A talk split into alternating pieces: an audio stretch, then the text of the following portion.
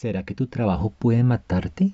Si tu respuesta es no, Diego, ¿cómo se te ocurre? ¿Estás loco? Pues déjame decirte que cometes una equivocación, pues tu trabajo sí puede matarte. De hecho, en Japón existe el término, se llama karoshi, y es la muerte por agotamiento físico. Y aunque parezca una leyenda urbana, este es un fenómeno social documentado y reconocido desde hace más de 35 años por el mismo gobierno japonés. Así que ven y lo analizamos porque lo último que quiero es que algo malo te pase. Hola, quiero darte la bienvenida a Pitma Podcast, un espacio creado por Diego Rosero, abogado de profesión, coach por vocación y buena gente de corazón Diego, como tú, ha tropezado y caído en el camino de la vida, pero siempre ha sacado fuerza para levantarse y continuar. Él será tu copiloto en la transformación de tu vida, hacia el balance y el control. ¿De qué te sirve tener un poder si no lo utilizas? En Pilma Podcast descubrirás que tienes más poder del que crees. Llegó la hora de utilizarlo. Vamos, apunta alto Recuerda que no hay nada peor que apuntar bajo y acertar. No te arrepentirás. Hey, ¿cómo estás? De todo corazón, pero de todo corazón, quiero que en tu vida todo vaya muy bien. Y si no, hazme el favor y te detienes un momento, te serenas, te regalas unos minutos para ti. Segurísimo que te lo mereces. Y en ese espacio que creaste, respira hondo y piensa en esto. Dentro de ti Tú ya tienes todo para lograr eso que tanto quieres. Solo basta con que hagas unos pequeños ajustes. Hoy estoy especialmente feliz y ¿sabes por qué? Porque el hecho de que estés escuchándome me indica que tu crecimiento personal es algo muy importante para ti y eso en el veloz mundo actual es supremamente valioso. Quiero compartirte el episodio 25 de Pigma Podcast y hoy vamos a dejar atrás esa malísima filosofía de hasta que el cuerpo aguante, pues vamos a estudiar el karoshi, la muerte por agotamiento físico causado por el trabajo. Así que, ven, adelante, bienvenidos. Aquí lo primero a analizar sería cómo llegamos a este punto, cómo llegamos a este desbalance en el que nuestro propio trabajo puede matarnos. Pues bien, las pésimas consecuencias de esas amplias jornadas laborales nacieron en Japón, por allá después de la Segunda Guerra Mundial. ¿Por qué? Porque los japoneses encontraron en su trabajo un escape a toda la tragedia vivida.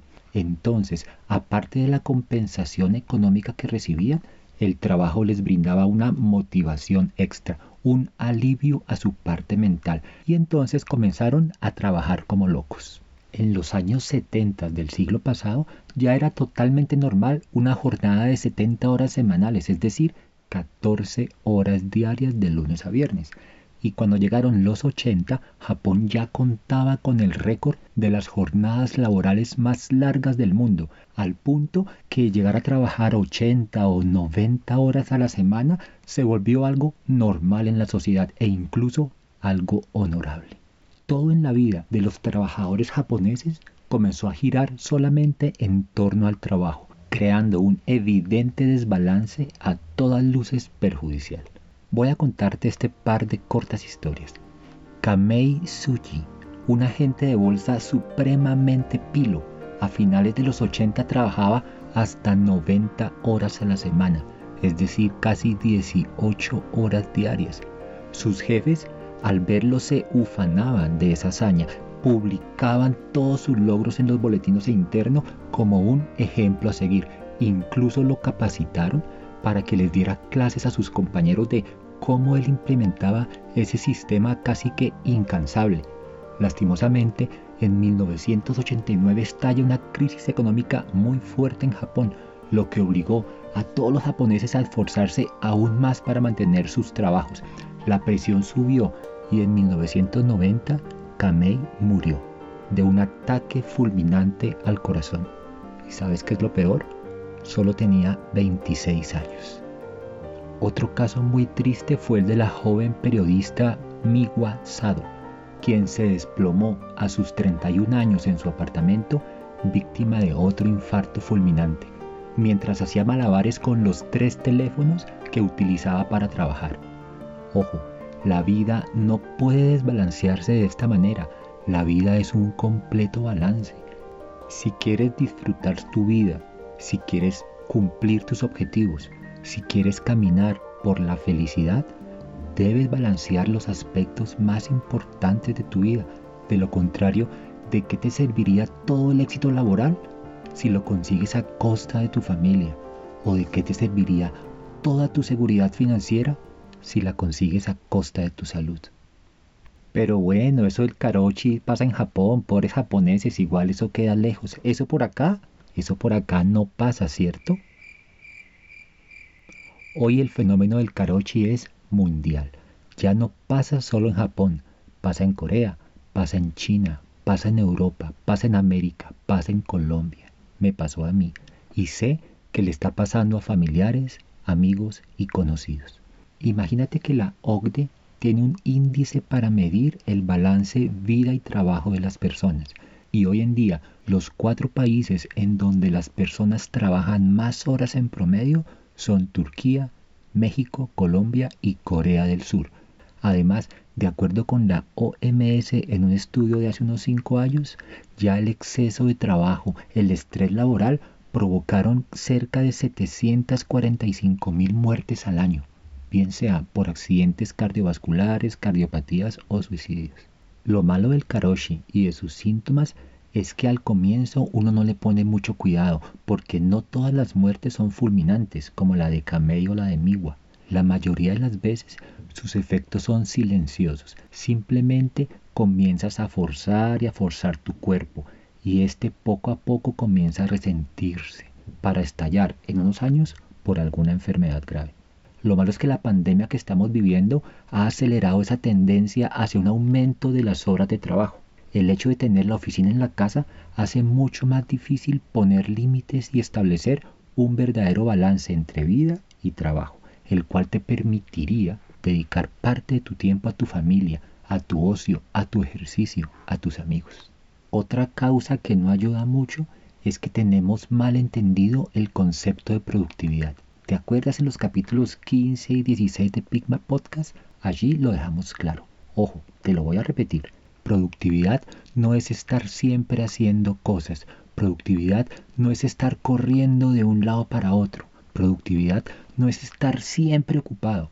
No, productividad es tener un sistema de organización para centrar toda tu energía en las tareas y en los objetivos que van a impactar positivamente tu vida. Productividad es balancear los aspectos más importantes de tu vida, tu salud, tus relaciones, tu trabajo, tu esparcimiento y tu desarrollo personal. Pero volvamos al karoshi.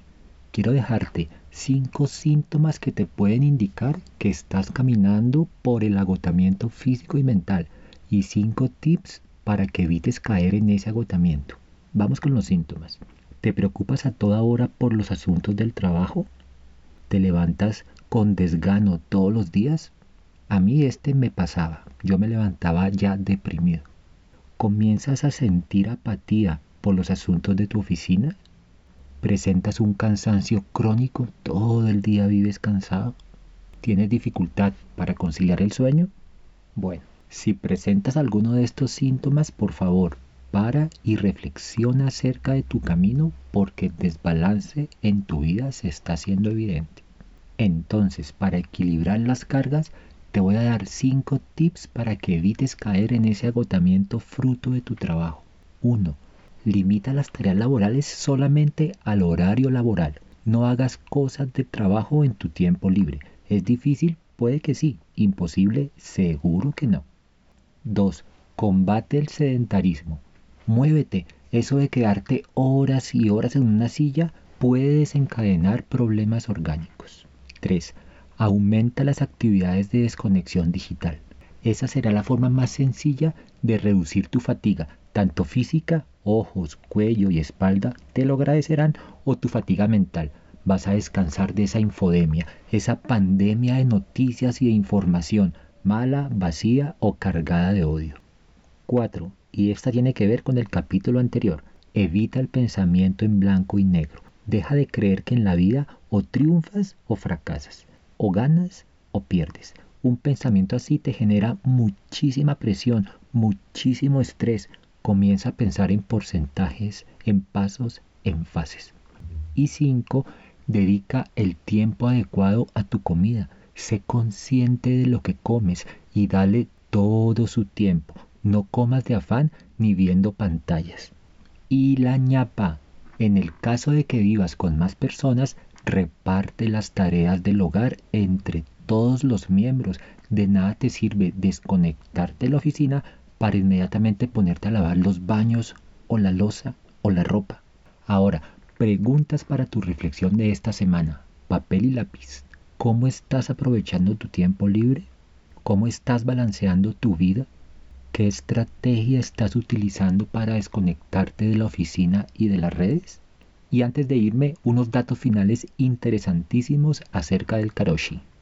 Las muertes documentadas por karoshi en Japón en el 2001 fueron 143, en el 2005 355, en el 2015 2310 y hoy en día el Consejo Nacional de Defensa de las Víctimas del Karoshi indica que esta cifra está llegando a las 10.000 víctimas anuales. ¿Qué te pareció el episodio de hoy? Ven y conversamos sobre cómo va tu balance de vida para que evites caer víctima de este agotamiento por estrés laboral. Anímate y escríbeme, me encantaría escucharte, me encantaría leerte, valoraré muchísimo todo lo que tengas que decirme. Si te gustó el contenido de este podcast, sígueme, comenta, aporta compártelo con tus conocidos y en tus redes sociales. Mi página web www.diegorosero.com.co también está hecha para ti, para escucharte y ayudarte. Contáctame.